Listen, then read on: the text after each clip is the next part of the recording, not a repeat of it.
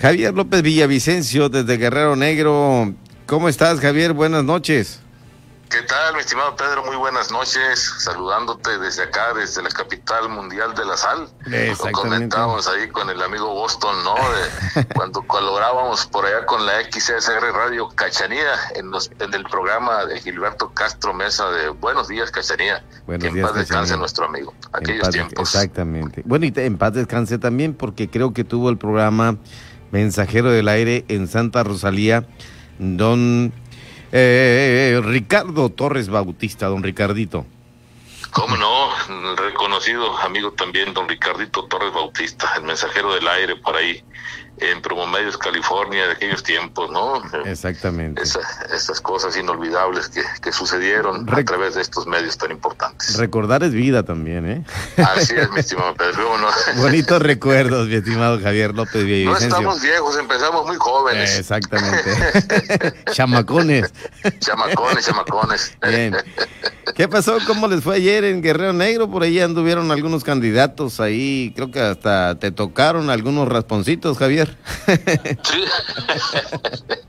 Bueno, en, mi, en mi postura de delegado municipal de gobierno de esta salidera población, eh, pues sí, claro que nos tocan algunos responsitos, ¿no? De, de quienes desde la trinchera en la que andan, bueno, pues, y que no traen mucho que ofertar, que no traen plataforma política, que no traen retórica. Obviamente, pues lo más práctico es eh, dedicarse a golpetear, a raspar, como bien lo dices, y bueno, esa fue la actitud que realmente nos eh, sorprende un tanto, un cuanto por la manera de hacer política hoy de, este señor eh, candidato de, de, esa alianza que por acá en Santa Rosalía eh, ya ves que somos muy buenos para los sobrenombres de esa alianza la llamada, llamada capirotada, ¿no? Así le pusieron. PRI, PRD, la alianza de la capirotada.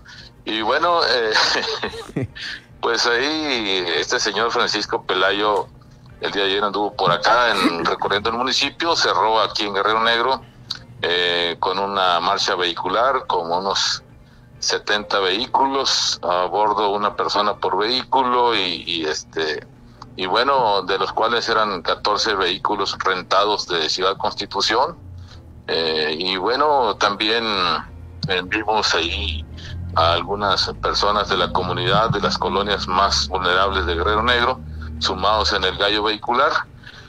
Cierra con una cena con personas de alto nivel, y ahí no fueron invitados ya los, los amigos de las áreas vulnerables de la comunidad, no, no tuvieron entrada a esa cena, pues algo típico que eso sí no se extraña de Pancho Pelayo. ¿Y qué pasó en este caso en Guerrero Negro? Eh, eh, ¿Qué mencionó acerca de la recolección de basura? ¿Qué fue lo que por ahí escuchamos? Sí, eh, pues muy lejos de, hacer alguna oferta, de decir, bueno, de los dos millones doscientos mil pesos que ya llevamos invertidos en la campaña o gastados en la campaña, podíamos haber apartado un poquito para eh, traer a Guerrero Negro un camión recolector de basura y creo que hubiera obtenido mejores simpatías ayer aquí Pancho Pelayo. Realmente viene con esa eh, postura de, de observar detalles que por demás él lo sabe perfectamente bien, de eso que no se tira la basura, que no hay alumbrado público, que no se paga tiempo las quincenas a los trabajadores, que los sindicalizados no se les ha pagado un bono, del ayuntamiento, bueno, eh, pero bueno, pues él, más, él más que nadie sabe, estimado Pedro, el porqué de esta situación que está pasando no solamente en Guerrero Negro, sino todo el municipio de Mulegé, una situación eh, difícil que a la fecha suman 171 millones de pesos retirados por el gobierno panista que encabeza Carlos Mendoza Davis y que él perfectamente lo sabe, Pancho Pelayo. Y bueno, eh, de ahí se origina todo esto. ¿Cuántos camiones recolectores de basura se hubiesen podido comprar para el ayuntamiento de MLG y para Guerrero Negro, por supuesto, como una delegación importante, no solamente en el municipio, sino en el estado? Con esos 171 millones de pesos, ¿cuántas quincenas incluso por adelantado se le hubieran podido pagar a los trabajadores sindicalizados, incluido el bono?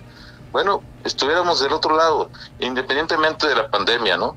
Eh, Esto Pancho Pelayo lo sabe perfectamente bien y en vez de venir a proponer, a traer una plataforma, decir, en Guerrero Negro tenemos eh, tantos eh, kilómetros lineales de calles, pensamos eh, pavimentar en nuestro gobierno tantos, se requieren tantos camiones recolectores de basuras y tantas patrullas, vamos a traer tantos. Yo creo que sería algo más propio de un candidato a gobernador. Así como lo vemos, bueno, pues hasta me dan ganas de hacer la competencia y lanzarme para gobernador en la próxima, porque la va a perder esta así con esa retórica que trae. Bueno, esto algo eh, delicado cuando se manejan este tipo de discursos y cuando hay, eh, como tú lo has dicho, prácticamente una agresión verbal sobre eh, la acción de un gobierno municipal. Definitivamente sí, es delicado, es lamentable incluso que una persona de ese nivel un candidato a gobernador del estado de Baja California Sur traiga ese tipo de mensajes a la comunidad cuando tiene mucho que ofertar, mucho que proponer. Eh, eso habla de que es un candidato con mucho dinero, pero pobre en política y eso no le está favoreciendo.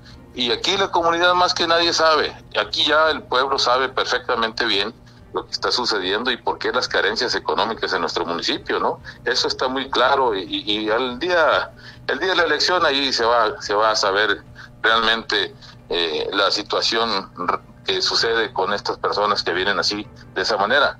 De Pancho Pelayo que no se sabía desde que cayó en el avión por allá en la Bahía de la Paz, ya no se supo él hasta ahora que vuelve por acá a preocuparse por los molejinos, a preocuparse por la gente de Guerrero Negro, de la Pacífico Norte, de la Sierra de San Francisco, a la Sierra San Miguel. Y lo mismo está sucediendo con su candidata a presidenta municipal, que realmente sí conoce muy bien el municipio, lo ha recorrido bastante, pero hace tres años que ella no andaba por aquí y no venía a preocuparse. Por aquí tenemos sus parientes y que dicen sus propios parientes, bueno, ha venido por acá nada más cuando ha ocupado el voto. Antes no se acuerda que tiene familiares en Guerrero Negro. En Punta Briojos, por ejemplo, también su propia familia está sentida con ella por esa razón de que cuando viene a, a pedir el voto solamente se acuerda que existen familiares. No es una situación difícil, lamentable que eso le suceda al PAN, pero bueno, mientras tanto, por acá nosotros seguimos eh, soportando ese tipo de,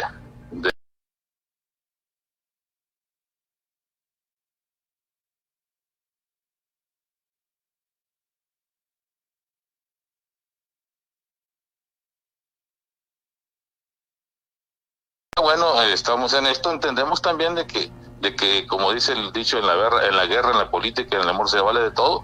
Estamos dispuestos a seguir aguantando, pero bueno, también a seguirle aclarando a la gente que no se deje llevar por este tipo de actitudes y que piensen bien, reflexionen bien por quién van a votar. Te dejo un saludo cordial, Javier López Villavicencio, y saludos a Guerrero Negro.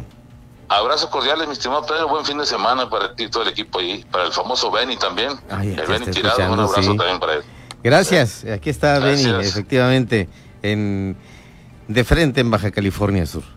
Hasta, hasta la próxima semana, Javier, que estés bien. Hasta la